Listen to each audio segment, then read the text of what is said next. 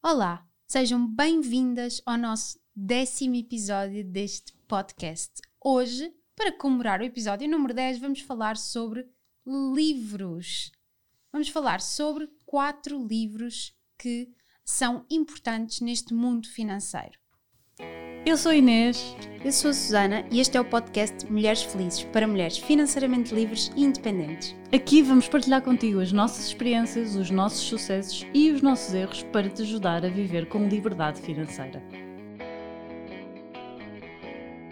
Pois é, hoje vamos falar sobre quatro livros. Escolhemos aqui assim os quatro primeiros livros, mas se estás a ouvir este podcast, deixa nos comentários se queres mais um episódio, porque a verdade é que não é fácil às vezes resumir tanto conteúdo uh, aqui nos nossos episódios e portanto se gostares deste episódio não te esqueças de deixar o teu comentário para depois te trazermos mais livros. Hoje vamos falar sobre quatro livros. Vamos falar sobre... Revelo já todos? Não. Não. então vamos lá. Qual é que queres começar? Eu acho que vamos começar pela Bíblia das Finanças Pessoais. Pelo menos este foi aquele livro que mudou a vida de muita mudou gente. a minha vida. e a vida de muita gente, depois apercebi-me, mas mudou a minha vida e eu comprei este livro sem saber o que é que, o que, é que me estava à espera. Apeteceu-te? Eu comprei este livro no aeroporto. Vais revelar qual é o nome do livro? Pai Rico, Pai Pobre. Eu comprei este livro um, no aeroporto. Acho que já devia ter ouvido falar, mas isto já foi há mais de 10 anos. Uh, pai, há 10 anos. E, e foi assim, uh, li numa viagem longa. Uh, foi assim mesmo super especial porque porque eu acho que ler também tem esta característica, ou seja, é muito bom ouvir podcasts, ouçam mais, mas ler Especialmente este. Especialmente este. E é bom porque é super eficiente e consegues aprender qualquer coisa super rápido, mas de facto ler, quando implica um bocadinho mudança de mentalidades, ler para mim teve um efeito super poderoso, porque não é porque é algo que tu estás durante dias ou semanas a fazer, portanto, quase todos os dias, lês quase todos os dias. Voltas à mensagem. Voltas à mensagem, portanto, aquilo fica mesmo. Hum, aquilo assimila mesmo, ou mesmo se lês durante um dia ou dois seguidos, porque porque no meu caso foi o meu caso, porque eu fiquei mesmo completamente viciada, uh, mas foi ali uma. fiquei absorvida naquilo e eu acho que os livros têm esta capacidade. E todos os livros que vamos falar acho que têm um bocadinho isto, que é. Uh, implicam um bocadinho uma mudança de mentalidade e, portanto, é importante estar ali absorvida durante algum tempo. E o Pai Rico, Pai Pobre para quem nunca leu nenhum livro de finanças pessoais, eu acho que é assim aquele que muda a forma como nós pensamos o dinheiro, não é? E tem um bocadinho a ver com esta questão que falamos no episódio anterior, por isso não ouviste, aconselhamos muito a ouvir o episódio anterior, que é a diferença entre a mente rica e a mente pobre. E o pai rico, pai pobre, no fundo é isso. O pai rico tem mente rica, não é? Exatamente. E o pai pobre tem mente pobre.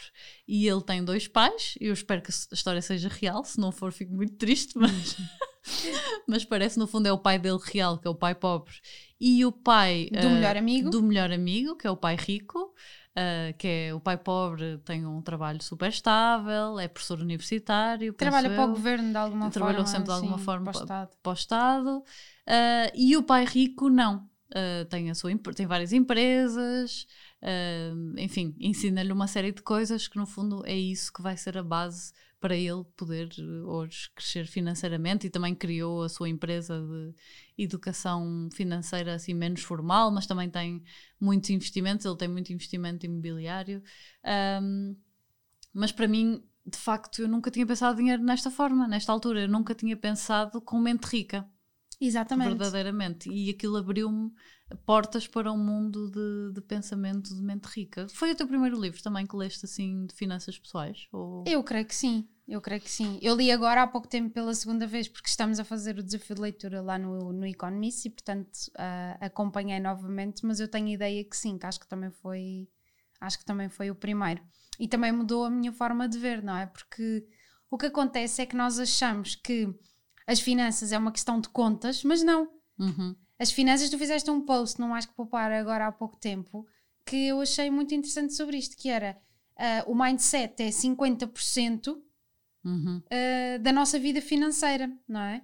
É através do mindset que nós tomamos boas decisões, que até fizeste um gráfico pois de é. um, meu pai. Exato, também não sei como é que se diz, uma, uma tarte. É. Uh, e, e, é muito importante porque nós achamos que às vezes o fazer contas, no fazer contas é que está o ganho, mas não é. É muito na nossa mente e na forma como nós lidamos com o dinheiro, e portanto, sim, vão ver o episódio anterior porque falamos muito, muito sobre isto. E a verdade é que o Robert Kiyosaki acaba por querer ter os ensinamentos, escolhe ter os ensinamentos deste pai rico, uhum. porque percebe que de facto ele consegue ter uma vida muito mais abundante do que o seu pai.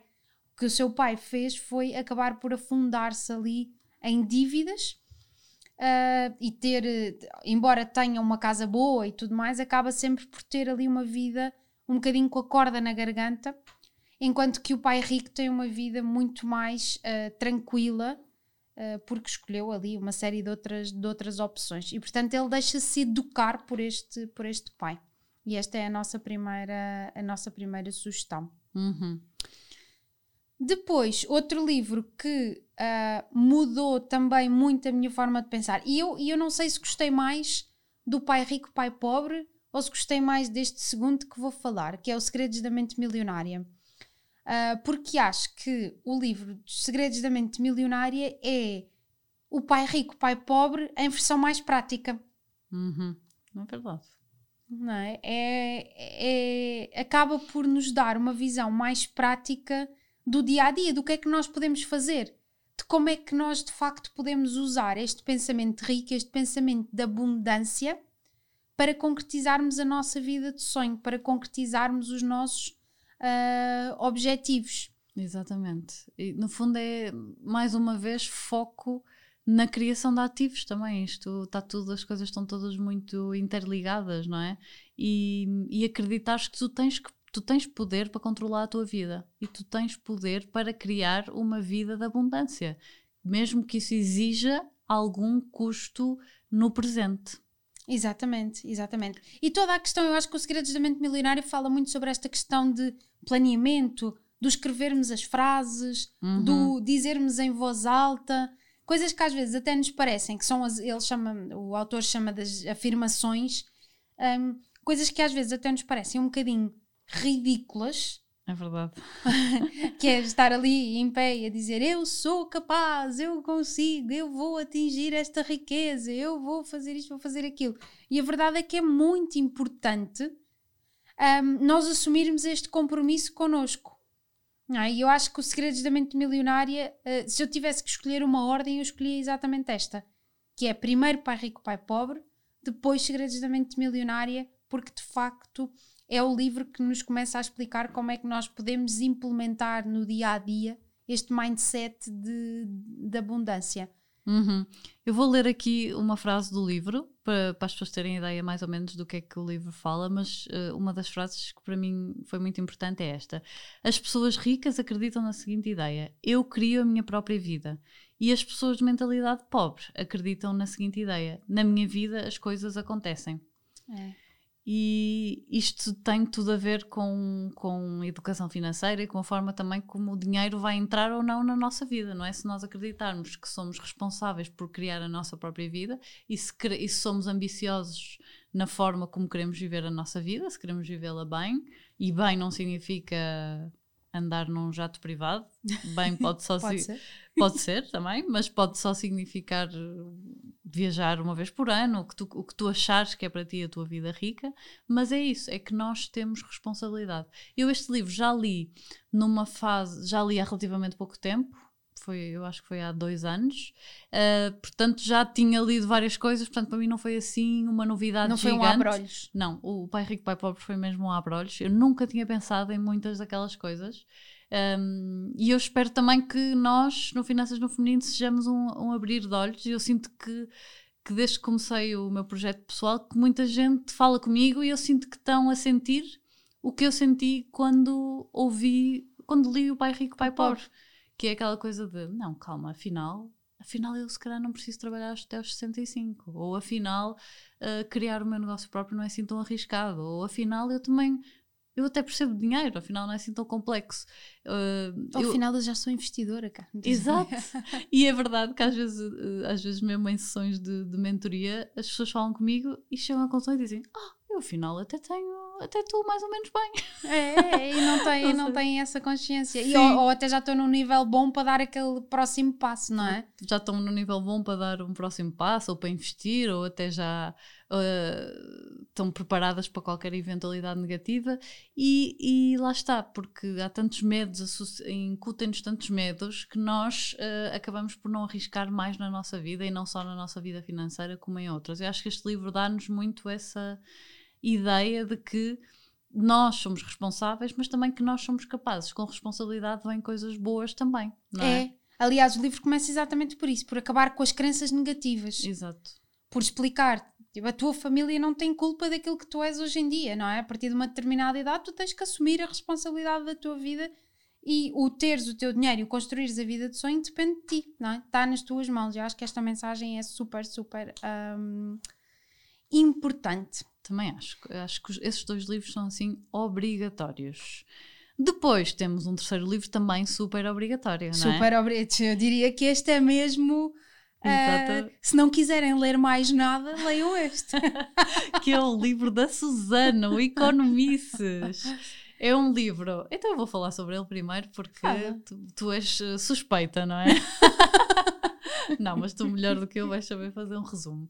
Mas no fundo, o que é que eu diria sobre o Economices? Para mim, o Economices é assim um resumo É o prático do prático. é prático, mas é um resumo de tudo aquilo que tu precisas fazer para controlar o teu dinheiro e para de facto uh, veres o teu dinheiro de forma positiva. Para tu sent... E eu acho que é um bocadinho uh, operacionalizar esta responsabilidade também, não é? Sim, eu Também acho que é falas de trilogia. mindset bastante, sim.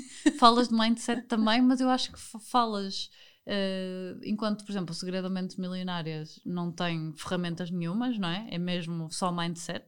Sim, Uh, enquanto o pai rico, pai pobre, se calhar não é tanto, mas também é muito focado em mindset. Mas eu acho que tu uh, falas no mindset, mas também dás ferramentas práticas. Sim, é verdade. Eu acho que as ferramentas práticas são muito importantes. Eu também. Porque hum, a verdade é que tu podes mudar a tua mentalidade, e nós já falámos sobre isso, não é? Que a mentalidade é 50%, se não mais, da tua vida financeira e da forma como tu encaras a tua vida financeira. Mas o que é que acontece? Se depois tu não souberes como é que começas este caminho na vida real, Uhum. não é? Que mapas é que eu vou? Ok, tudo bem. Já estou aqui cheia de mente rica na minha cabeça, não é? Já estou aqui full de ideias, Mas já. uh, lá está, se calhar estás motivada, mas depois como é que vais manter essa mentalidade e esse mindset de Como é que isto passa, não é? Para a vida real. Como é que eu depois implemento isto? Exato. Como é que eu implemento isto ah, no meu ano? Ah, ok, então vou, vamos falar sobre metas. E no Economists vocês vão encontrar esta parte. Vamos falar sobre metas, vamos fazer um mapa dos sonhos, vamos trabalhar o mindset, mas depois é como é que tu traduzes isto para o teu mês e como é que tu traduzes isto para o teu dia a dia? O que é Exato. que no dia a dia tu podes fazer que te leva então a este caminho de concretizares todo este poder do mindset rico? Exatamente, e também dás exemplos concretos de algumas situações até na tua vida, que eu acho que é super útil, porque, porque eu acho que é assim, é, precisas ter o mindset, as ferramentas também te vão ajudar a, a trabalhar o mindset e a mantê-lo, eu acho que é muito importante, e daí a importância de, numa fase inicial, principalmente anotares os teus gastos todos, porque aí vais estar sempre consciente da importância da tua vida financeira, mas depois há outra coisa que as pessoas também que eu acho que é super útil, principalmente para quem está a começar ou quem está a focar-se mais na sua vida financeira, que é ter exemplos, não é?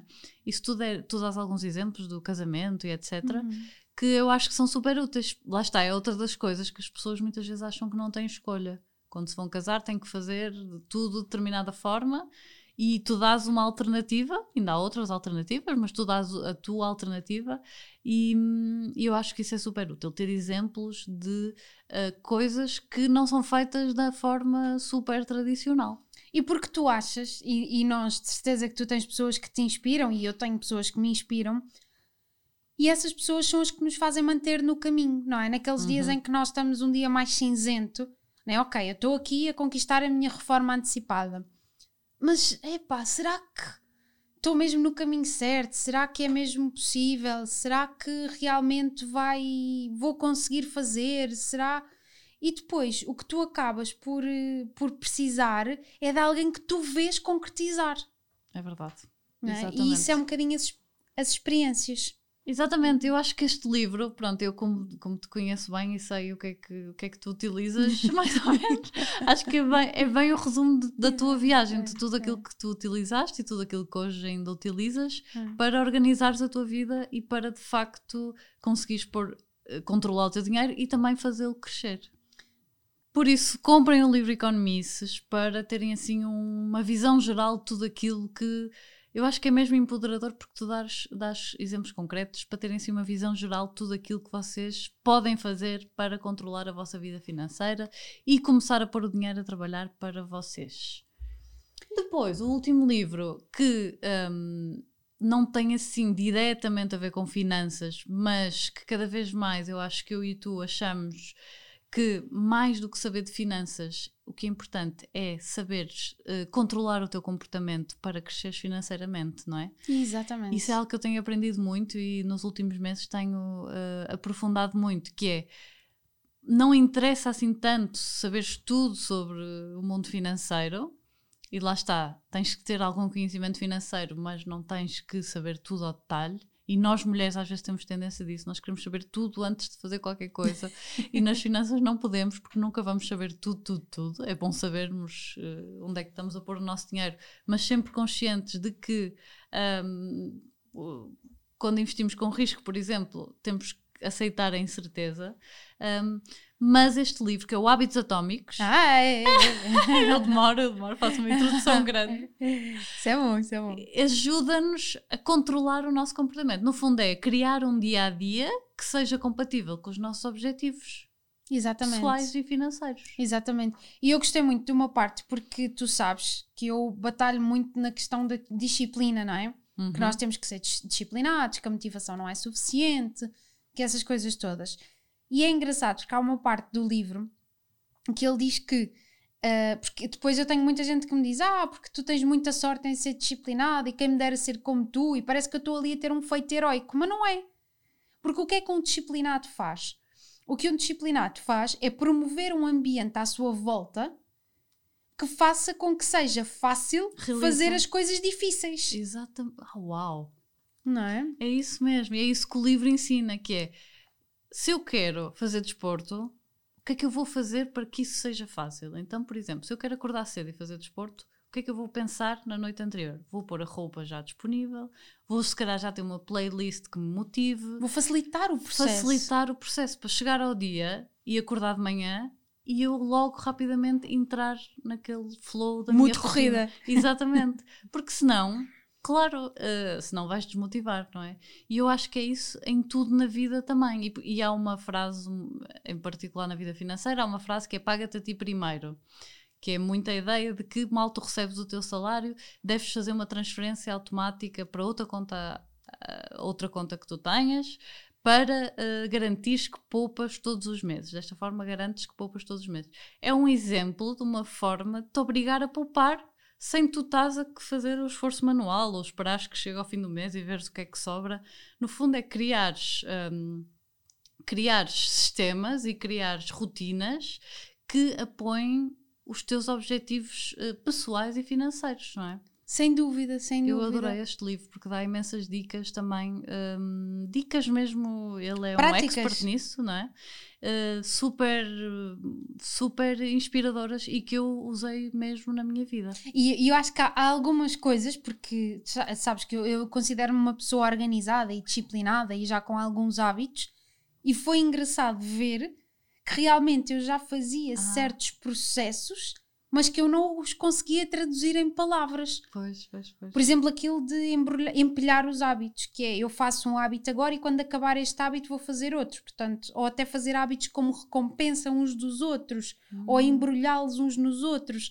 E na verdade eu já usava estas técnicas em alguns casos e não sabia como expressá-las, como explicá-las a alguém. Portanto, este livro uh, fez-me perceber: ah, ok, não, isto é real, isto é mesmo assim, já percebi porque é que isto funciona para mim desta forma. Uhum, não é? Uhum, e a verdade é que Se nós formos, como o autor diz, arquitetos do nosso ambiente, se erradicarmos aquilo que, nos, que são gatilhos para fazermos os maus hábitos e incutirmos aquilo que são gatilhos, gatilhos para fazermos os hábitos positivos, não é? Nós conseguimos ter muito mais sucesso. Exatamente. Na Isto vida financeira e em toda a vida. Em toda a vida, porque no fundo o objetivo de ter sucesso financeiro é termos sucesso nas outras áreas da nossa vida. ninguém, quer ter só, ninguém quer ser só rico, não é? Queremos ser ricos para... ou queremos ter dinheiro para poder viajar, poder ter saúde, etc. etc. Poder ter uma reforma tranquila, o que Exato. seja.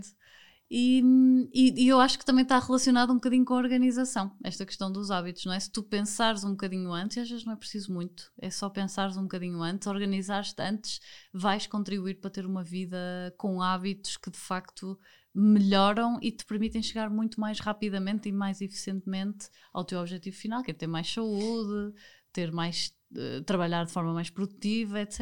É? Nós, nós fazemos muita comparação com a dieta e eu vou é voltar a fazer aqui a comparação com a dieta. Mas que é eu super acho que é. parecido. É, é, é verdade. A Vida dieta, financeira e dieta. É verdade.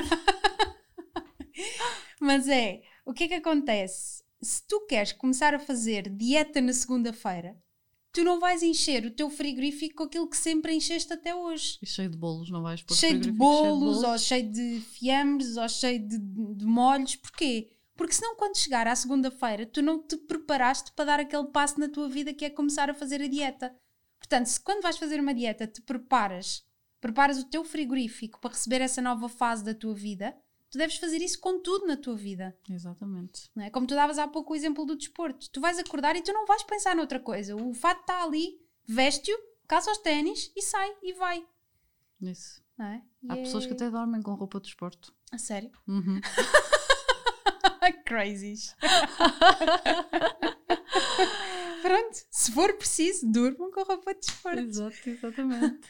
E acho que hoje ficamos por aqui. Já te apresentámos quatro livros uh, indispensáveis uh, na tua vida financeira. Se quiserem mais livros, digam-nos, comentem aqui neste podcast que nós trazemos mais um episódio com mais quatro livros. Uh, e a mensagem final que te queremos deixar é a mesma de sempre. Lembra-te que o dinheiro sim traz felicidade.